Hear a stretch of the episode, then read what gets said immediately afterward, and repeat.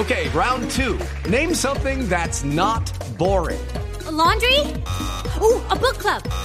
Computer solitaire, huh?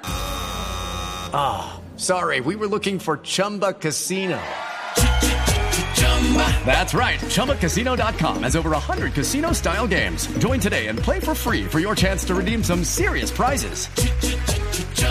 ChumbaCasino.com. No purchase necessary. Full prohibited by law. 18 plus terms and conditions apply. See website for details. Está chévere, está relajante. está relajante para las, la controversia Para el que- momento. Para estos el- momentos tan relajantes que está viviendo el país. Oiga, mire, algo que usted está eh, que está mencionado en este informe que nos trae usted, don Eduardo, a esta hora en que estamos entregando noticias de todo el país, es eh, algo que dijo el, fis- el procurador Fernando Carrillo, que yo le comentaba ayer, doctor Pombo, que se estaba hablando de la explotación sexual de menores. usted estuvo por allá, ¿no? Sí, señor, muy bien. chévere, ¿no? Pues allá estuvimos es- con el, con el procurador, que no tuvimos el tiempo para preguntarle sobre la situación de los con menores esta coyuntura difícil. que el- tuvimos solo, la, solo el tiempo para preguntarle sobre la decisión de la apelación que iba a presentar para mm, hacia la JEP por Que cuenta presentó. que presentó, pero la presentó tan rápido, ¿cómo la presentó tan rápido? Sí, él, él presentó, él dijo ayer que había presentado la... No, que la iba a presentar, que iba a apelar, pero ¿cómo iba a apelar inmediatamente si es que ayer se conoció la decisión de la JEP? Que la iba a apelar, yo había Claro. entendido que ya había presentado No, pero ¿a qué la horas? decisión. Pues digo yo, ¿a qué horas la presentó? Si ayer en la mañana supimos la decisión de la JEP, no creo que inmediatamente hubiera podido apelar, Sí, no tiene, sé. tiene razón usted, los tiempos no cuadran, pero lo digo por el comunicado que leyó el señor presidente de la República ayer, que respaldaba la posición Claro, de la, era la- pero era, era- la posición quizás y no la apelación. en- Exacto, sí, que va a apelar la de, que Sí, va a apelar Sí, quizás la decisión. Pero hubo unos datos espeluznantes que se conocieron ayer sobre el eje cafetero a propósito, eh, pues dados a conocer por el procurador Eduardo. Pues mire esta cifra, dice el procurador que ahí en el eje cafetero se están presentando el 56%, más de la mitad de los casos de explotación sexual en toda Colombia, solamente en el eje cafetero. En el eje cafetero que es Risaralda, Quindío y que eje cafetero es. Risaralda, no, Risaralda, Quindío y cuál es el otro departamento del eje cafetero que Antioquia o qué? No, no, no, no, son Caldas. Caldas, Ca- ah, exacto. Risaralda, Caldas, Risaralda y Quindío. Quindío. Eje cafetero. Caldas, Risaralda y Quindío. El Exacto. 56% de los casos de menores explotados sexualmente se dan en esos tres departamentos. Pues mire, acaba- Caldas, Quindío y Risaralda. Acaba de hablar el procurador Fernando Carrillo eh, reforzando un poquito esa cifra y dice él que sabe que ha tenido mucho que ver el tema de las webcam. Escuchémoslo.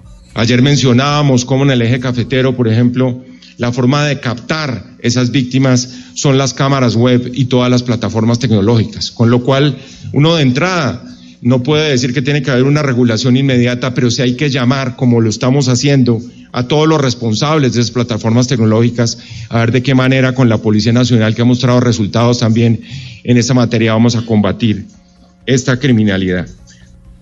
Y si hay que combatir esa criminalidad, porque imagínese.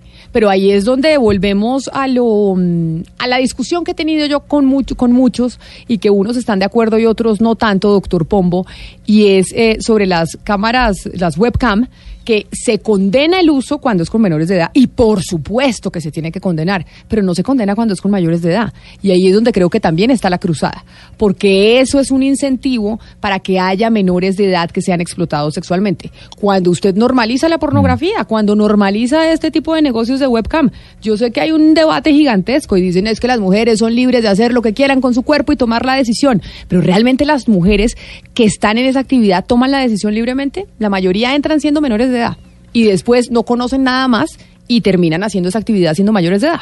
Sí, ahora, el tema es cuál es la, la cura para esa enfermedad, porque podemos estar de acuerdo con el diagnóstico médico-social, pero eh, de pronto podríamos estar en desacuerdo es cuál debería ser el tratamiento a esa enfermedad y a esa aberración social. Quizás eh, el tema punitivo, el tema sancionatorio, el tema de un Estado pues que está como un tercer ojo mirándolo todo y sancionándolo todo, no sea la mejor vía. Pues mire, le tengo invitada, Camila. ¿Con quién vamos a hablar, este Eduardo? tema. ¿Con quién? Con la personera de Pereira, ella se llama Sandra Lorena Cárdenas.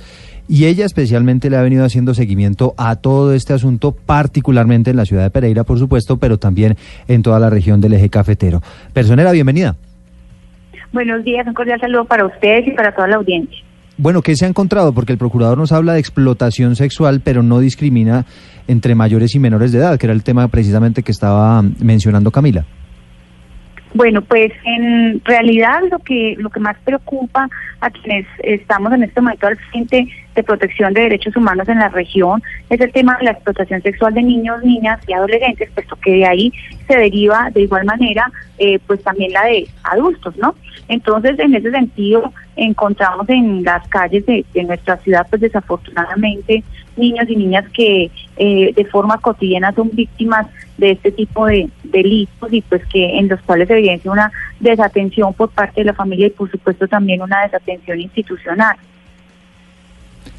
¿Qué es lo que está pasando particularmente en el eje cafetero? Porque estamos hablando de más de la mitad de los casos de explotación sexual centrados allí en esa zona de Colombia. Bueno, pues estas cifras las arrojan los observatorios que existen eh, frente al tema particular aquí en la personalidad de Pereira tenemos el Observatorio de Derechos Humanos y hacemos eh, con una metodología de observación no participante y entrevistas con las víctimas, pues este diagnóstico de las cifras que existen de, en, nuestra ciudad respecto de esta explotación sexual. Y a eso sumado las nuevas los nuevos métodos que los explotadores sexuales directos están llevando a cabo, como es el tema de la webcam, que es una eh, metodología que están adoptando bastante mm, difícil de judicializar y que pues que captan los jóvenes para ser explotados eh, sexualmente a través de estas nuevas técnicas. Entonces realmente eso eh, incrementa las cifras. Es común ver que en, el centro de la ciudad estos delincuentes estén entregando a los niños y niñas tarjeticas, volantes, para tratar de vincularlos a este a estas prácticas que son abiertamente delictivas y penalizadas por nuestro Código Penal personera, pues es muy grave lo que usted nos cuenta y qué maravilla que haya pues entes de control, autoridades que estén trabajando en estos temas, mm. que a veces pues se invisibilizan y se normalizan. Dicen, oiga, esto es normal, esto es cultural, esto pasa. Por eso, ¿qué trabajo, digamos, de pedagogía se está haciendo en la región para enseñarle a los jóvenes, a los adolescentes, pero también a los adultos, porque a esos también hay que educarlos frente a que este tipo de cosas no se pueden normalizar. Y no es que, ay, es que la gente aquí en el eje cafetero es así y a las mujeres les gusta estar en ese tipo de, actividades.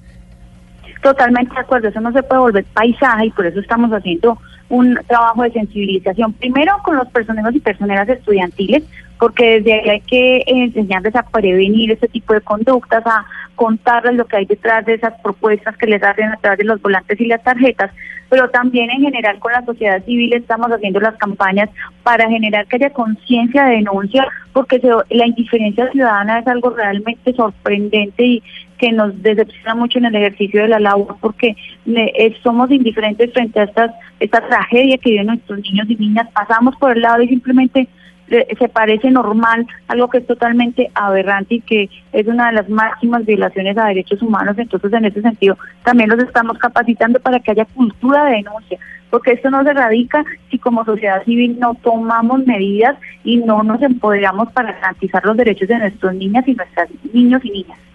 Pues personera de Pereira, Sandra Lorena Cárdenas, muchas gracias por habernos atendido y pues que siga usted en esta cruzada y trabajando fuertemente por poder erradicar lo que está sucediendo con la explotación sexual de menores en, eh, en el eje cafetero, pero lo que usted le, le corresponde. En Rizalata, muchas gracias por haber estado con nosotros. Muchas gracias Camila, a ustedes y a la mesa y en general a toda la audiencia.